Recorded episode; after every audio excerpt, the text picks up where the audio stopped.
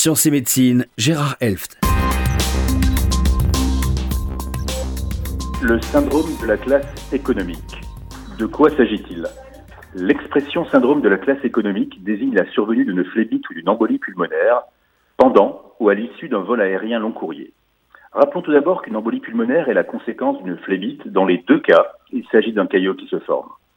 Les symptômes faisant suspecter une phlébite peuvent être une douleur d'un mollet, plus ou moins un œdème, et ou une augmentation de la température de la peau de la jambe atteinte.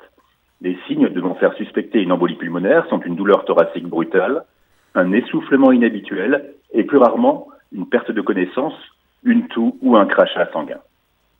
Traités précocement par des anticoagulants, la phlébite et l'embolie pulmonaire sont le plus souvent bien soignés actuellement, mais le risque est l'absence de diagnostic et la récidive.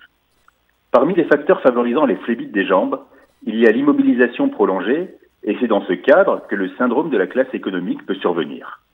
En fait, le syndrome du vol de longue durée serait mieux approprié. En effet, durant les voyages aériens, la station assise prolongée et la compression des veines des mollets et des cuisses par le rebord antérieur du siège sont susceptibles de provoquer une stagnation du sang dans les membres inférieurs. Cette stagnation de sang dans les veines favorise la formation de caillots sanguins. Le caillot, également appelé thrombus, peut obstruer la veine et provoquer une thrombose, c'est-à-dire une phlébite. Comme nous le savons, en avion, la position assise prolongée et l'exiguïté de l'espace limitent la possibilité de bouger et d'étendre les jambes. En classe économique, le risque de ne pas pouvoir bouger est bien plus important qu'en classe affaires. Ce qu'il faut savoir, c'est que cette complication concerne surtout les vols long courriers au-delà de 4 à 5 heures de vol.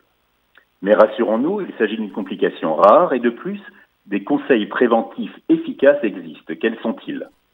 Se lever aussi souvent que possible, faire des étirements, pratiquer des exercices avec ses jambes, boire beaucoup d'eau, éviter l'alcool, ne pas déposer de bagages sous le siège du passager avant afin de se ménager plus d'espace pour étendre ses jambes, éviter les vêtements étroits, porter des vêtements amples sans ceinture, éviter les chaussures trop serrées, marcher dans les allées de l'avion au moins 5 minutes par heure de vol, et éviter les somnifères qui peuvent se révéler dangereux.